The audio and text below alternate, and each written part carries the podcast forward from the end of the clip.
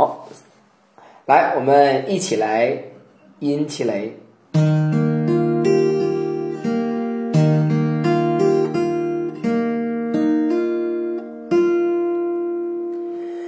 阴气雷，在南山之阳，何思为思？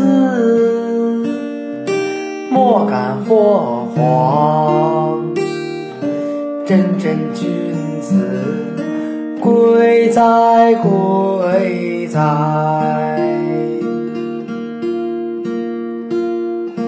因其雷，在南山之侧，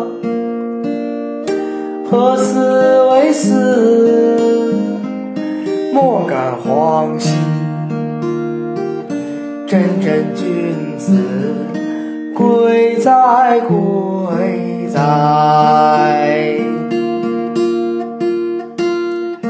阴其雷。在南山之下，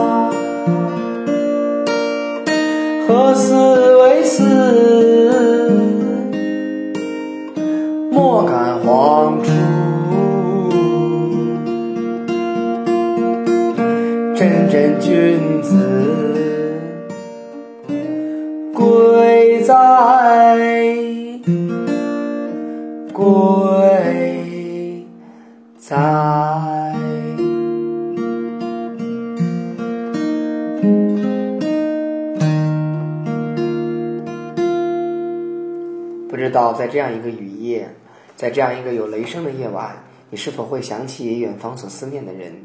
在哼唱着这首《归哉归哉》的时候，是否也希望你所思念的那个人抓紧时间回来？这都成了一个心灵夜话了啊！也都成了这个 零点的节目才会这样来说话啊！嗯，好了，好，我们还是回到我们的《诗经》的主题当中，我们呢来嗯呃呃回忆一下我们前几周呢读《小雅》这个诗歌呢在读什么内容？《小雅》这个诗歌呢，我们从一开始呢读了鹿鸣。后来我们读了《南有家鱼》，啊，上次我们读了《鸿雁》，我们这次呢把这三首诗歌呢都再复习一下。我们有请我们群里的老师们呢帮我们来打上来我们的呃鹿鸣，然后和我们的这个嗯啊鹿鸣、南有家鱼、鸿雁。好，我们首先来鹿鸣。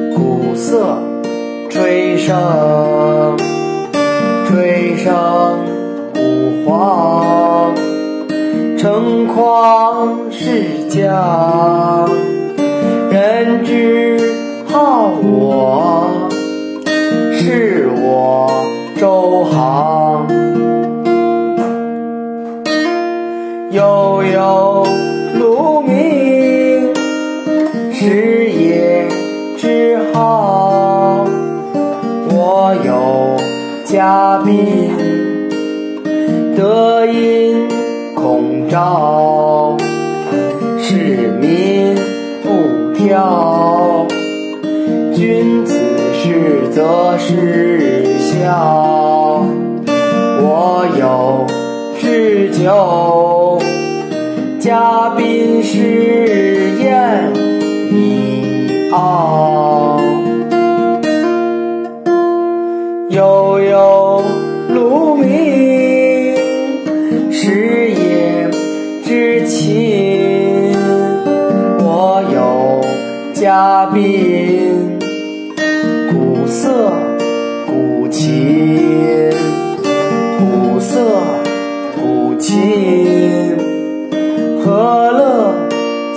但我有知酒，以言乐嘉宾之心。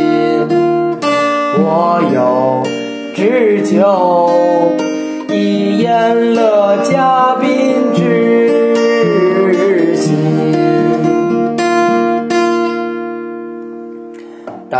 这首鹿鸣被朱思宁吟诵过之后，好家伙，谁还敢吟诵啊？我吟诵的肯定不如他呀啊！大家是捧场说好好听啊，当然还是朱思宁的版本更好听一些。所以下面呢，我们给我们今天第一次来参加我们群视频的老师们播放一下朱思宁的吟诵。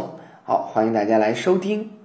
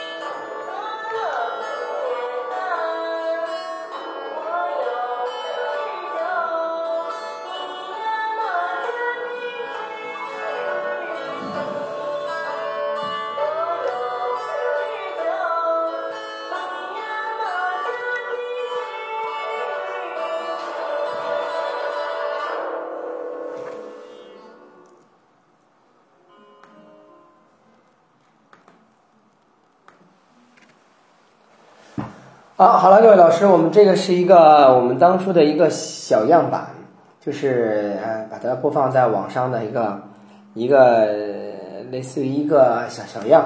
当然，非常欢迎大家呢到优酷网去搜索我们的表演视频，嗯，可以搜到哈帕尔版的丰年鹿鸣，可以看到哈，在这个舞台上的表演。嗯，因为这一版本的设计呢，为了舞台的表演呢，做了很多很多的这些设计和安排。于是呢，它有很多舞台因素在，有很多表演的元素在在里面。有关于《诗经》的吟诵当中的呃节奏啊和等等内容呢，我们可以再讨论。好，下面呢，我们来一起来吟诵呢我们的下一首，这一首呢就叫做《南有家鱼》。来，我们请哪一位老师帮我们把《南有家鱼》的内容贴过来，然后我们来一起吟诵。好。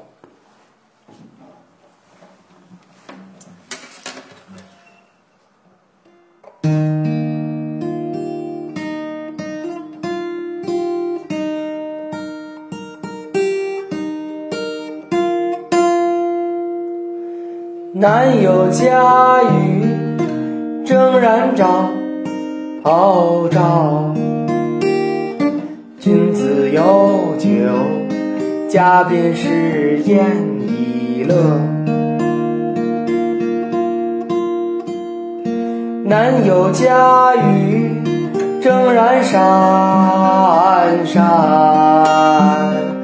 君子有酒，嘉宾是宴已看。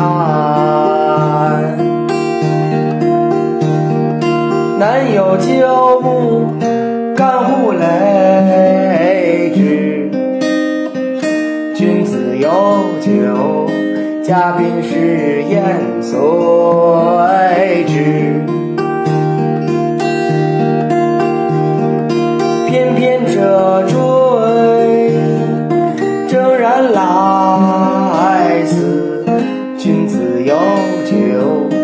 嘉宾是宴有司。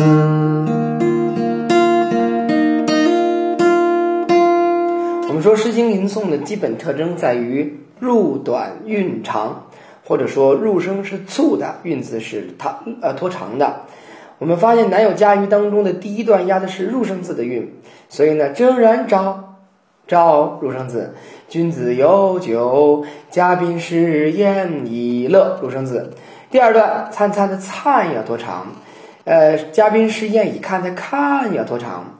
正然灿灿，嘉宾是宴以看。第三段，南有鸠牧，干乎雷。这个雷是入声，这个雷是韵字，因为两个之是为了补足音节的。君子有酒，嘉宾是宴随之。这个字是韵字。那么第三最后一段。这个来字和又字是一个是韵字。我们说来字和又字听着不押韵，那是今天在上古时期，他们两个字是押韵的。翩翩者坠，征然来思。君子有酒，嘉宾是宴有司，押韵啊。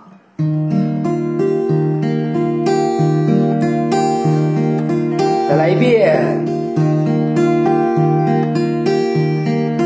南有嘉峪，正然昭昭。君子有酒，嘉宾是宴已乐。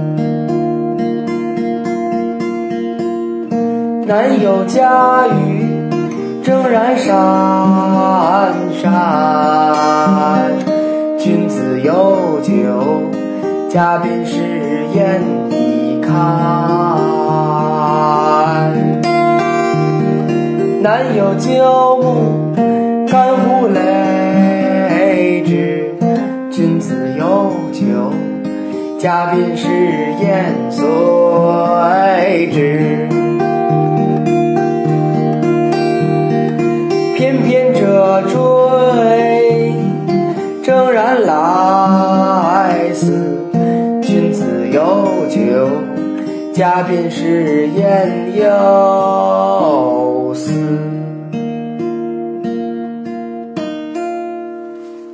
好的，我们来听一下杨君宇的吟诵。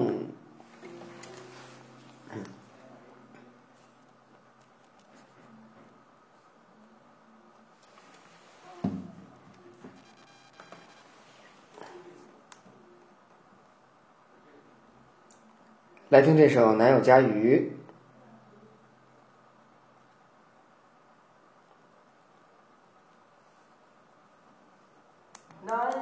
嘉峪，正然昭昭。君子有酒，嘉宾是宴以乐。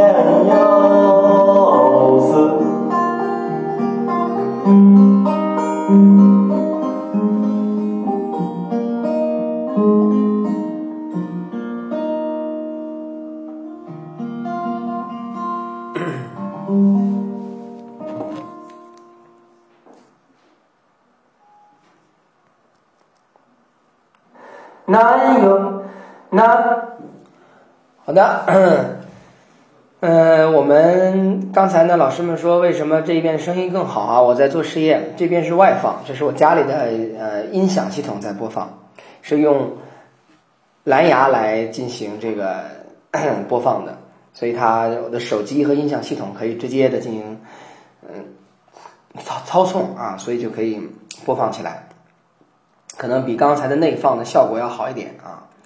嗯，这是杨君宇吟诵的。朱思宁昨天拜托了我一件事情，说我一定要做到。朱思宁说让我一定要在群视频的时候跟大家说说，继朱思宁成为大牌之后，杨君宇同学荣升大腕儿啊！现在班级里面管杨君宇叫大腕儿，为什么呢？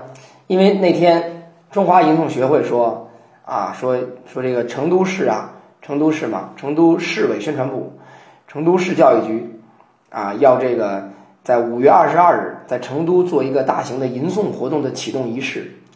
这个启动仪式当中呢，要这个呃要向国家呀教育部的一些官员呢表演吟诵的节目，然后就说能不能邀请杨君宇同学现场去表演一下《将进酒》？哎呀，给我乐坏了！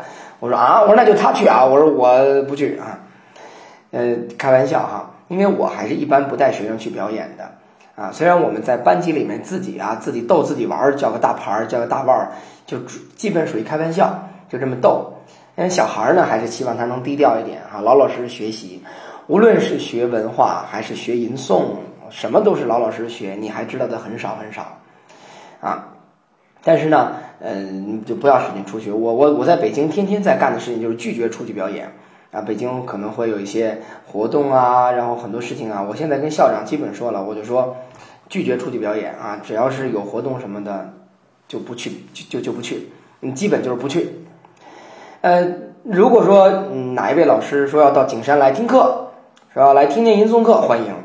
为什么呢？教学交流是应该的。想进入课堂看看趴儿怎么来表怎么来上课的，这是非常好的事情，欢迎您来啊一起探讨。但是说让我们出去表演，这基本就不去。所以其实带着趴儿出去表演这么多年了哈，大概两三年，嗯，也就是可能有个两回到三回这样多。在北京市，就趴儿集体出去表演就一回，就总共是一回。这一回呢，就是东城区呢崇文少年宫，崇文少年宫呢，他想申报一个吟诵的一个课题，那北京市领导要来检测，结果呢，说呢说需要呢，希望特别希望趴儿去一次呢。呃，这样的话呢，就能够让不懂吟诵的人呢一下子喜欢上吟诵，以至于呢就能够申请下来这个课题。后来我们就想呢，这是北京市能够一起来做吟诵的一个非常宝贵的团体，是朋友。那么需要救场，需要去帮忙，看得起我们，那就去一次吧。就去了这么一次，表演的就是《丰年鹿鸣》。呃，在学校里面都没有展演过，最近这不就一次吗？就一次展演过，就展演过这么一次《丰年鹿鸣》。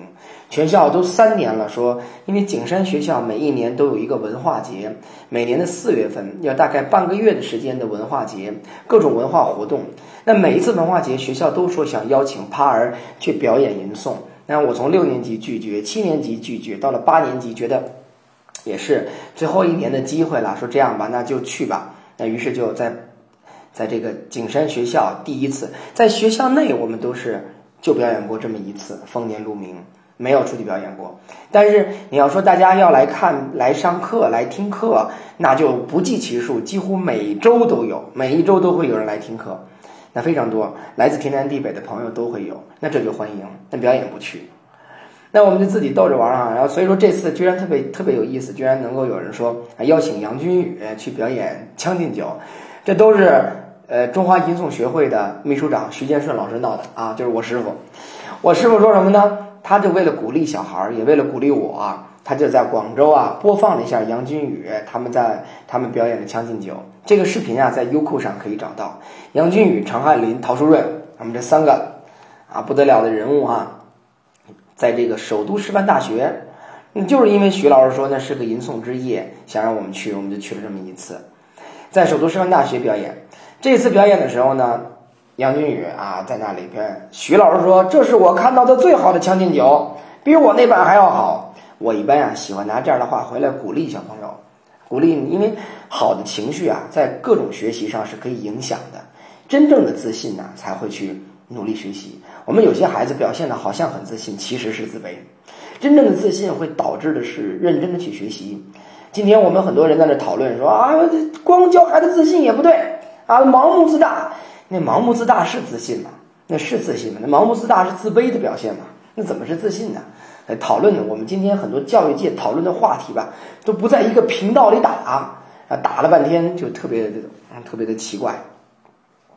真正的自信会导致认真的去学习和努力，那是真正的自信啊。有些表现说很狂傲，那其实是自卑的表现，那不是自信啊。那真正我想，我就想拿这些话来鼓励孩子们。所以呢，这个，嗯，所以说这些，我们有很多老师在网上去搜索了朱思宁所写的文章，就会发现朱思宁真正的去说了，哎呀，吟诵给他带来了些什么，让他自己的感觉变成了什么样子。那么杨君云也是如此的，那么他的这个现在呢进步很大。所以也可能有这个，我就经常告诉他，我说：“哎呀，我说你知道吗？”所以上次我跟大家谈了一个话题，我说我们录制《论语》吟诵。我今天呀，我我想呢，我们网上有很多老师很看得起我，每周二呢守在电脑前呢，等待着我们这一场交流，所以我不能无缘无故的取消周二的群视频。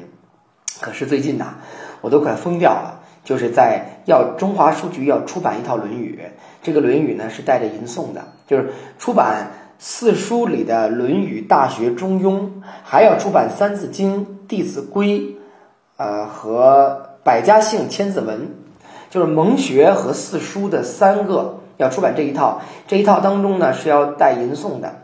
结果呢，趴儿呢就参与了呢《弟子规》《三字经》《大学》和《论语》的吟诵。这《弟子规》呢录制过，这《三字经》呢录制过，这个。《论语》这个大学也录制过，就这《论语》，哎呦，大家想想看，二十章的《论语》啊，二十章的《论语》啊，二十章的《论语》，每一章吟诵完了也得十几分钟，那加在一起就是几百分钟的音频，哎呦，这个作死了，作这快作死我了。我就录制、不行、修改、补录、粘贴、剪辑、合成。哎呦，这天哪！这个特别特别特别特特别奇怪。然后呢，于是我们在在录制，所以我就跟杨靖宇说：“我说，既然大家这么看得起你，说你是最好的吟诵，这是给你一份责任，希望你有一个责任感。夸你是大腕儿，是因为你是责任感啊。”朱次宁就开玩笑说：“哎呀，我们多了个大腕儿了，从此你们不是仅仅开我一个人玩笑了。”朱次宁说：“群里的老师们也开开杨靖宇的玩笑吧，啊，以后管他叫大腕儿吧。”啊，所以说。这是朱子宁安排我说的事情啊，我把它说完了啊。好了，我们往下看一首，下一首叫做《鸿雁》。我们抓紧时间来看下一首《鸿雁》，我们聊一会儿天儿哈，然后我们就说说下一首《鸿雁》。好，我们再来一起来一起吟诵《鸿雁》，来。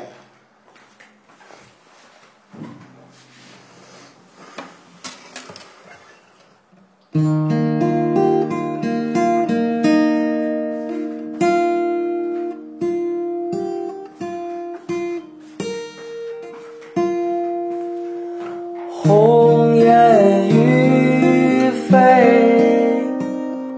好，我们请请我们对，我们还是把这个呃，我我们先就一个老师吧，好吧，我们先有请一个老师来给我们把这个呃文本打过来，其他老师就就不打了，好吗？就打过来放在这里，这样的话我们就可以抓紧就集中看这一个，要不然大家发了很多呢，我们就看乱了。现在我们就这么看，就大家就不发了，好吗？来。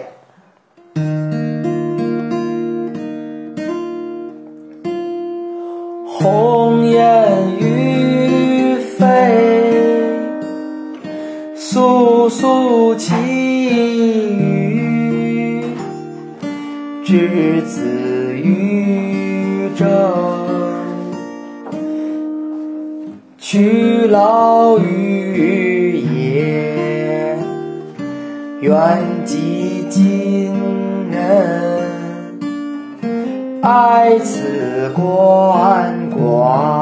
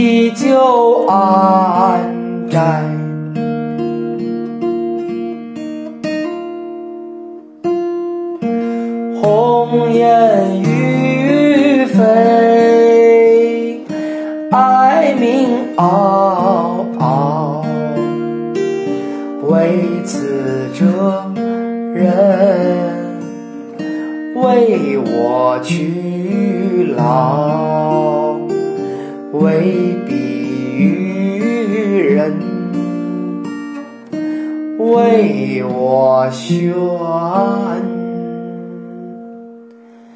教。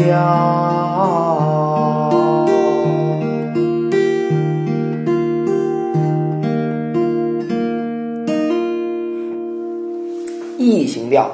根据诗歌的意思呢，来设计我们的调子。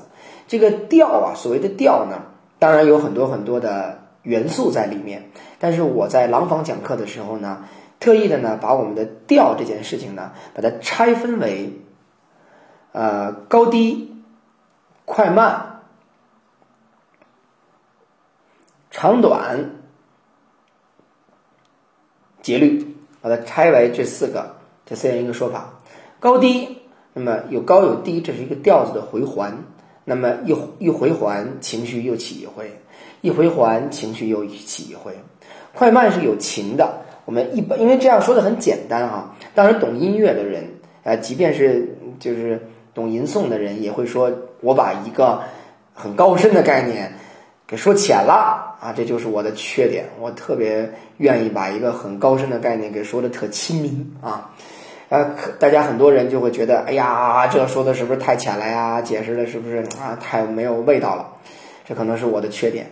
那我们把它解释为快慢，因为音乐当中啊，往往是这样的，节奏一变快，它就突然间就变得啊有点欢快，有意思；一慢，可能就比较忧伤啊，或者是情绪的低沉，或者是细腻婉转，也不一定忧伤啊。细腻婉转也会是慢的，长短这是诗人的感情的表现。节律呢，就是在一个音节内的啊，它的这个律动，就是它就是你比如说它是一个有节拍的，节拍是这样的，还是节拍是散的？一般情况下呢，除了蒙学和歌，除了蒙学和歌行之外，蒙学和歌行节律是一定是有规矩的。比如蒙学啊，就是蒙学，比如我们随便唱一个蒙学。人之初，性本善，性相近，习相远。你看，你看，你看它这节律是这样的。生命启蒙也可以这样，生命启蒙也是这样的。你看啊，云对雨，雪对风，晚照对晴空，来鸿对去雁。你看这节律，这这是一样的。歌儿也如此，我们唱一《将进酒》啊，歌哥你讲讲酒君不见黄河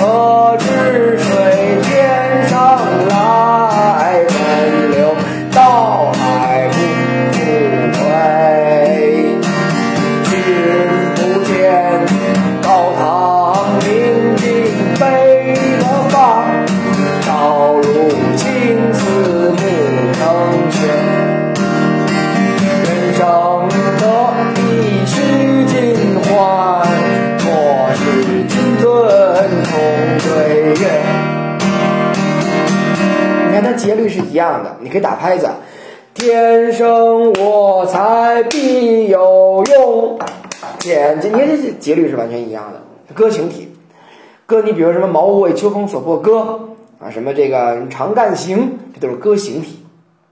对，歌行蒙学节律一样，但你古文你不能这么唱，你古文怎么可以呢？你不你你不能这么唱，你说学而时习之不亦乐乎乎，这不行，那就不可以，这《论语》不能这样。所以学而时习之不亦乐乎，这拍子是乱的，拍子是乱的呀。这个节律叫不均匀。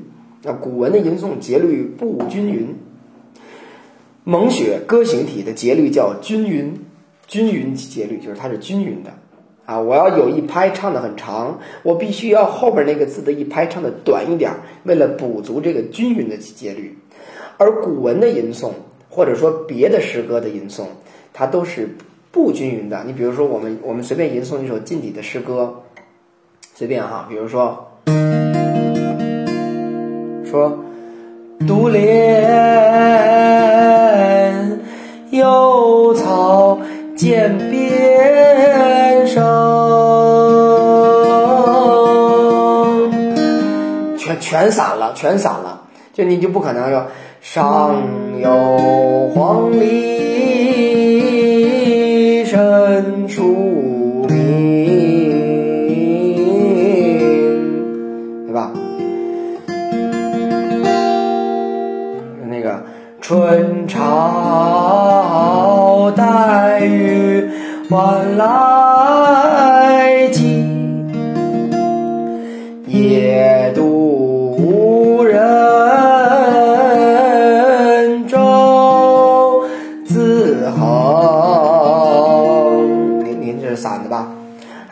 它是不均匀的。那古文也如此，你你不能唱古文说那个。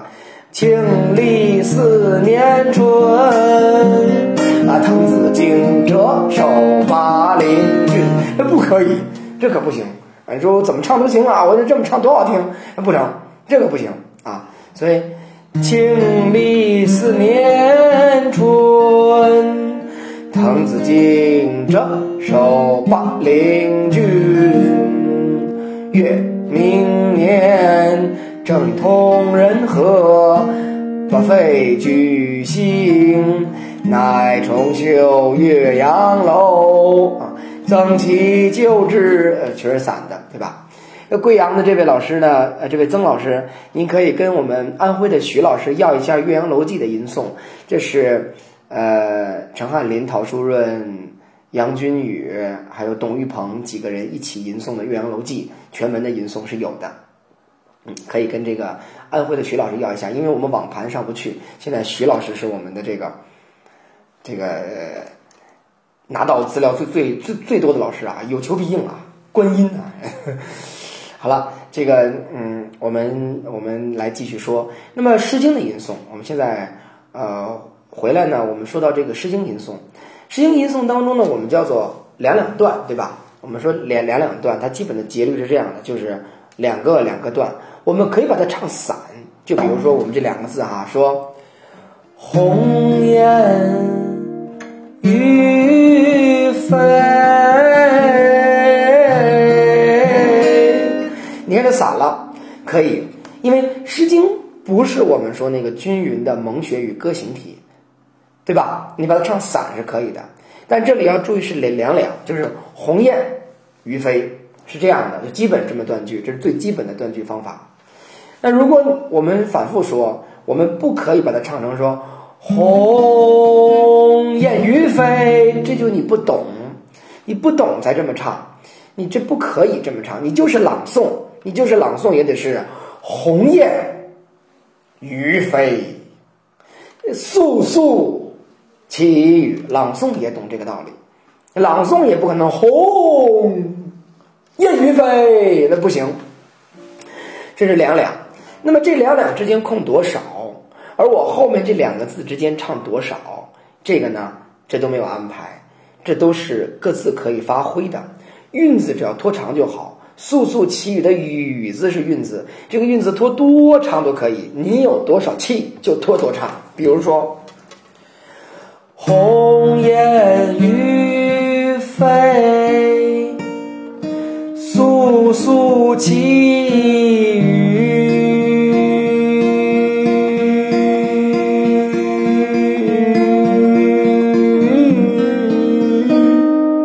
你拖吧，对吧？这都可以，因为这个字音呢，在这里表现的是这首诗歌在这个段落里的基本感情。那你可以使劲拖下去，这个没关系的。那有人啊说，不说歌行体是均匀节律的吗？《诗经》不就是歌吗？《诗经》不是拿来唱的歌吗？所以它可以均匀呢，那也行。那我觉得这么理解可以。鸿雁于飞，肃肃其语，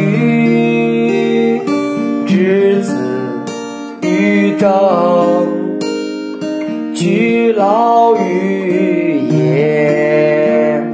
这基本就均匀了，那我觉得也行。这两种理解啊，都是有道理的。我说呀，不能说我想怎么吟诵我就怎么吟诵。你的吟诵呢，一定有道理。这个道理啊，不一定非得是古人定好的，我可以发挥，根据吟诵的规则进行我的理解，这是可以的。甚至我甚至认为这是应该鼓励的。但是不能说我觉得这样好听，我想这么吟，你管不着，这就不讲理了，这就不是学习，这就不是传承，这就不叫发展。哎，我最近呢录制《论语》啊，就把《论语》又复习了一遍。好像啊，我们所遇到的什么情况，孔子都说过。真是好像我们所遇到的什么情况，孔子都说过。你读《论语》的时候，就似乎有一种，哎呀，嗯，如果是第一遍读《论语》，你就跟孔子相见恨晚。你哎呦，嗨，很多东西我思思考过许多回，孔子早说过了，真是的，就这种感觉。你比如说，孔子问过子路，说你最讨厌什么人？子路说：“我最讨厌那个三种人，其中有一种人是什么人呢？就是拿无知当个性的人，就拿无知当个性。就是我，别看我无知啊，我我我觉得这是我的个个性，嗯，怎么着吧，就这么吟诵，嗯，这最可怕了。那你可能也遇到过这样的人，然后你觉得很生气，然后你又不知道怎么跟他交流。孔子说了，子子路都告诉过你了，这是最讨厌的人，拿无知当个性啊，所以。”这这很多都是这种情况。那么，我们呢？我们不要做这样的人。我们有有理由、有来源、有原因，然后我们再进行发展。好了，我们今天啊，再来看一首新的《诗经》里的诗歌。我们小雅中的诗歌呢，我们再往下看一首，这个是什么呢？我们来看一首叫做《劫南山》啊，这是一首有点长度的诗歌。我们请哪位老师帮我们来打上“劫南山”的嗯整个的这个文文字啊？好，来。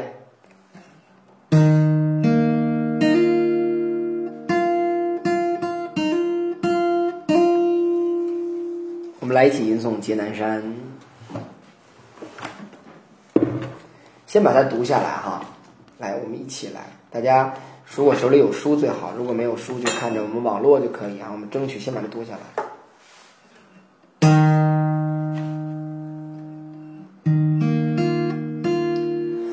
劫彼南山，为师炎炎。赫赫知音，民聚而战。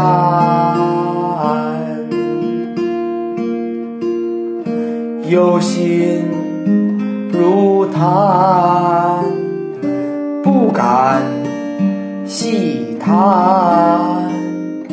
国际足展，何用？不见，劫彼南山，有时起，赫赫诗吟，不平为何？天方见错。脏乱红多，名言不佳，惨没成劫。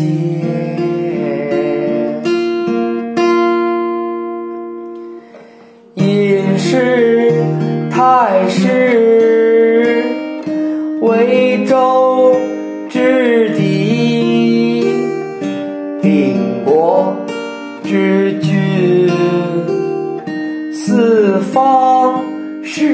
为天子是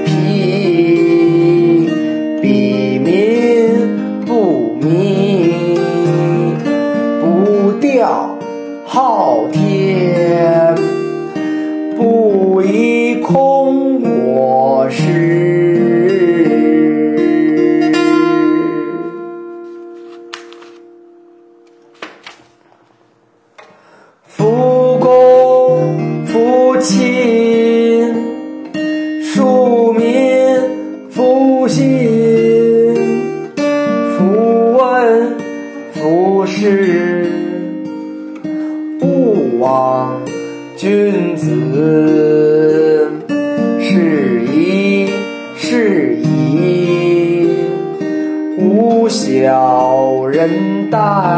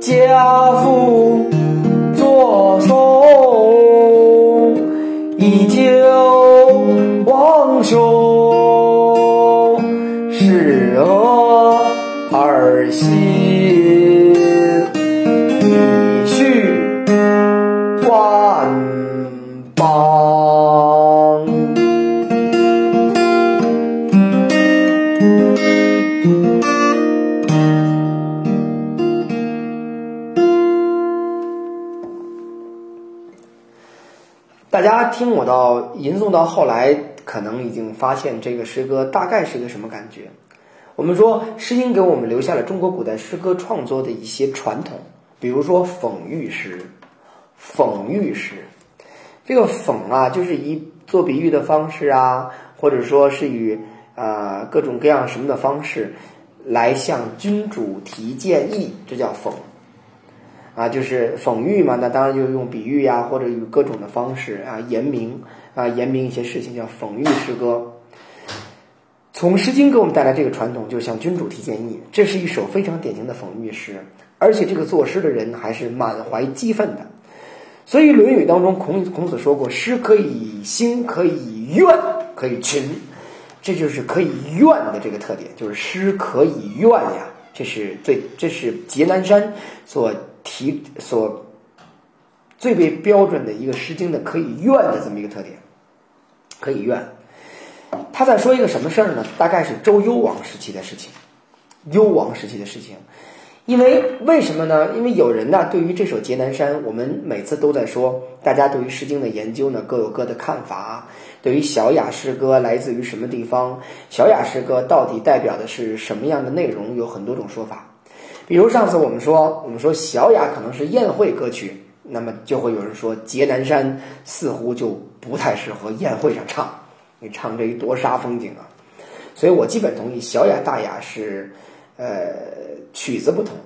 所谓曲子不同，就是音乐不同。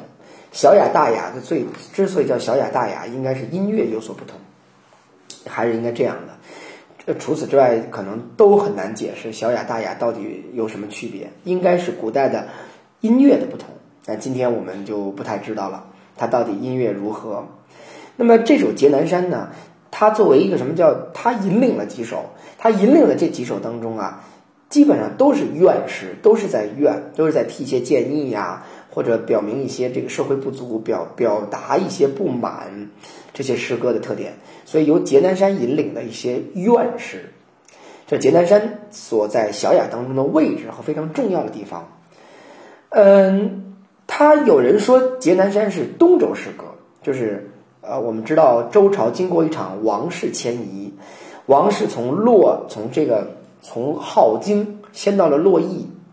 那么到底是不是一首迁都之后的歌曲呢？应该不是。为什么呢？因为他这首诗歌叫《劫南山》。南山是哪座山呢？南山就是周南山，就是周朝的南山，就周南山。周南山啊，后来就不叫周南山了，后来改改名了一个什么一个重要的名字呢？就是终南山。所以这个南山呀，就终南山一直简称为南山，所以这个周南山后来就改名为终南山。所以终南山，那么终南山在哪儿呢？终南山不是主峰在西安吗？终南山的主峰不是在西安吗？镐京不就在西安的边上吗？所以我们说中国文化不就从那里起源的吗？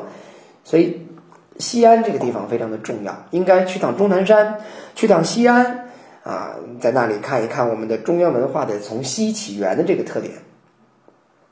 所以，既然是写的这个地方的诗歌，应该还没有迁都，应该是这样的。那么整首诗歌呢，应该是在这个啊讽刺和挖苦，或者直接提出建议、表达不满的那个人，应该是辅佐周幽王的这位太师。这个太师呢，呃，师隐呢，我们知道后面说到师隐，师隐呢，师为师，隐为隐，这是两类人，这类人都是周朝国都里的大官。这两类官员呢，各自的呃，作为他们的嗯任务不同，官职不同。呃，这是有区别的，但是基本都是掌掌握大权的一个大官。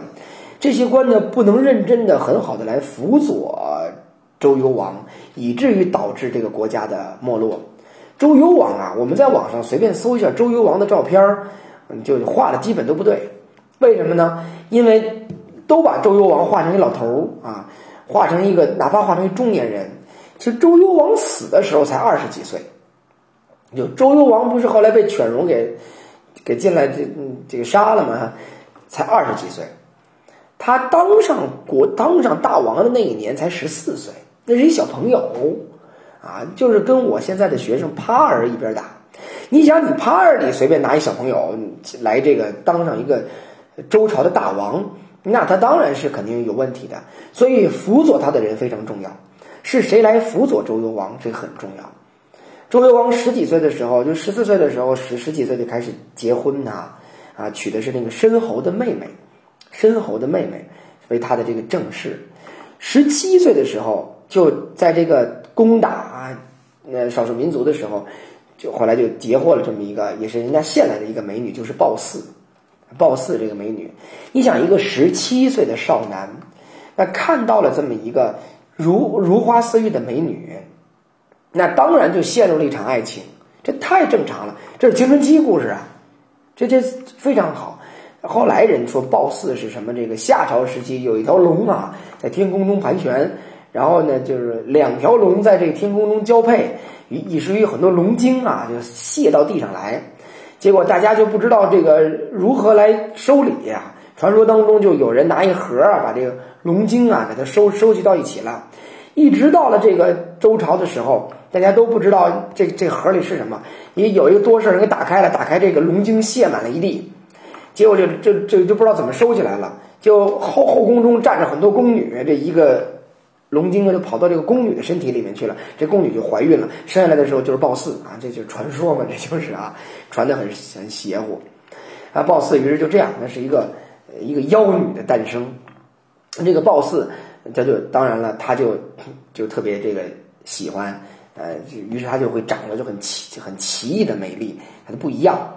所以呢，呃，周幽王就受不了了嘛。周幽王当然就就看着她，就就就就受不了了。那我如果我们不讲神话故事，一个十七岁的少男是很自然的事情。那么现在呢，大家也知道，那国国这个当这个呃主少就国威，主少肯定会会国威。那么周幽王没有人很好的辅佐他。身边的大臣如果很好的辅佐周幽王啊，会告诉周幽王一件很重要的事儿，什么事儿呢？就是你不得对褒姒太好。原因呢很简单，原因不是我们所一直以来所认为的什么啊，这个嗯不可荒废朝政，呃亲近女色，不在这儿。荒废朝政、亲近女色怎么就不行呢？啊，荒废朝政当然不行，亲近女色怎么就不行呢？亲近女色除了对于身体有点问题之外，怎么就不行呢？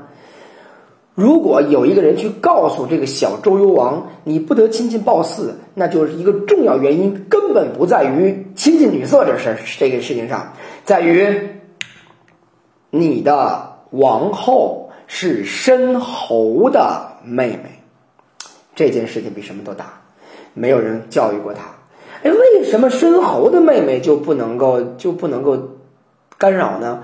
申侯的妹妹是你的主王后啊，就是那个王后生了一太子叫宜臼，有太子有王后，你不得对他们俩不好。哎，为什么呢？我废了他，我把褒姒立成王后，你管着吗你？为什么就不可以呢？因为申侯啊，申侯不得了。哎，申侯怎么就不得了呢？申侯到底哪儿不得了了？申侯专门负责帮助周幽王看住周王室镐京，他是给镐京做城防的。哎，他到底为什么要当镐京的城防呢？挡住西边的犬戎，西边的犬戎之所以不能够攻打镐京，原因在于申侯帮着做过，做着这个这个坐镇呢。所以我说呀，我们讲历史，我在这个影视讲坛讲这个《诗经》穿越蜀离篇的时候，我特意说到一个问题：我们老讲烽火戏诸侯，我们老讲烽火戏诸侯，周幽王烽火戏诸侯。周幽王那烽火戏诸侯，把诸侯们都一次一次的呃来这个嘲嘲弄这些诸侯们，难道周幽王弱智吗？他就不怕有一天狼来了的故事，以至于周这些大周侯们不来吗？就我觉得我们的讲故事和我们听故事都不不追问，就要追问这问题，说哎，就这这周幽王傻了？不是的，周幽王知道。如果有一天犬戎来了，我也不指着你们这些诸侯，你们这些诸侯一个一个都没用，最后诸侯们就没有来来救，啊，我指着谁呢？申侯啊，有申侯给我挡着呢，犬戎来不了，因为申侯挡着呢，申侯专门干这个的，申侯就侯什么意思呢？侯者后也，侯跟后不就就缺那小数吗？侯跟后就一个意思。什么叫侯呢？干嘛封你为侯爷？侯是这么什么意思？就是等着伺候我，不是那个后，对，是这个呃，许渊渊老师打的是对的。侯者后也，就就你等着，你就就专门伺候着我，你你候在那里，有事我就叫你，你就干这个使的。所以申侯就专门负责，你就伺候我干这使的，就这样的使的，就侯爷是干这使的，你等着。那么有申侯帮我。这个挡着犬戎，你们这帮诸侯对我来说没意义。所以说呀，烽火戏诸侯不是导致西周灭亡的原因，导致西周灭亡的原因就是没有人告诉这位小周幽王，你只要哄好了身后，就是你的这位王后就可以了。你哄好了王后，他哥哥就是申侯，申侯就帮你挡着犬戎，剩下那些诸侯你随便戏着玩。哎，可是这位周幽王，结果就把申后啊。废掉了，把宜臼这个亲儿子太子和他妈申侯是这个申后赶回了老老家。那你想，申侯看你肯定很生气。我这妹妹，我原本指着我这指大外甥是吧？我原本指着我这大外甥当上下一任周王，那我就我就荣华富贵了呗。结果没想到给轰回来了，申侯就很生气。犬戎怎么就会打周来了呢？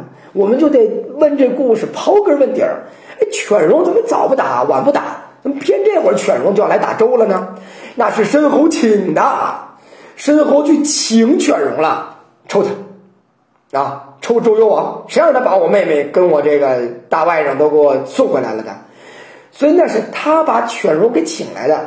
那接着问，犬戎凭什么就要听申侯的呢？因为申侯说：“你把镐京打下来，镐京没有城防，我负责的是镐京，我同意了你就抽他，你把他打下来，所有镐京的那些宝贝你全拿走，都归你。所以实际上啊，还有竹书纪年上都记载的是说，进取周王室之洛而去，路而去就是把这些东西都给拿拿走了，做了很多事情。说诸侯没来，诸侯来了也白搭。”诸侯从哪边来？诸侯从大后方来，你管用吗？你那么老远，你来得了吗？你来你就不不赶趟了。多尔衮曾经带兵要攻打崇祯皇帝，崇祯皇帝向天下各个大王发出号召：谁来救我？谁来救救我？有一位女将军从云南起兵，准备要来救崇祯皇帝，来不及，那不可能，没有用了，对不对？后来风尘仆仆的走到了这个啊，呃，这个北京啊，你这管什么用呢？这太远了，这个你过不来啊。所以诸侯们就不来，为什么不来呢？他没有用，来了也白搭。那眼睁睁就申侯专门干这事儿，各个王侯是有各个任务的。好了，申侯都已经叛变了，那你能怎么办呢？所以诸侯就不来了。所以问题不在烽火戏诸侯的问题，不在于诸侯们被骗了，于是就不来了。这不是个狼来了的故事，这是因为他不懂政治，是因为这位小周幽王，周王朝的灭亡在于周幽王不懂政治，他不懂政治。那么小孩不懂政治是很。很是很很正常的，那么他干嘛呢？就得有大臣来辅佐他。可怕的是他爱玩儿，没有人告诉他、教育他，你要懂政治，你不得伤害了身后，因为你的王后后面是一个整个的一个这个外戚呀，在帮你维持这个统治，你不能伤害他。没有人告诉他，他手下这些权臣们，该干这些事儿的这些权臣们，该做起提醒任务的人们不这样做，却在那里。谋私利，残害百姓，这是最可怕的事情。所以本首劫南山是在骂这些人的。后来我们知道故事能连上，故事能连上的就是一，就是说周王室申侯啊，后来控制不了了，犬戎打来周王室之后，犬戎就在那里抢啊，就不走了，申侯就没有办法。此时此刻，谁说诸侯们不来啊？诸侯们不是还是来了吗？魏国的魏武公就来了呀。魏武公带兵来打呀，就是魏武公把犬戎打跑的呀。所以魏武公本来就是魏武侯，他的那个位置就是侯爷嘛，于是把他升为公了嘛。为什么他可以升为公啊？就是拯救周王室有功嘛。所以谁说诸侯不来？谁说我们老简单的说烽火戏诸侯导致西周灭亡，诸侯都不来了？这一句话实在是胡说八道，没有读过史书啊。烽火戏诸侯根本。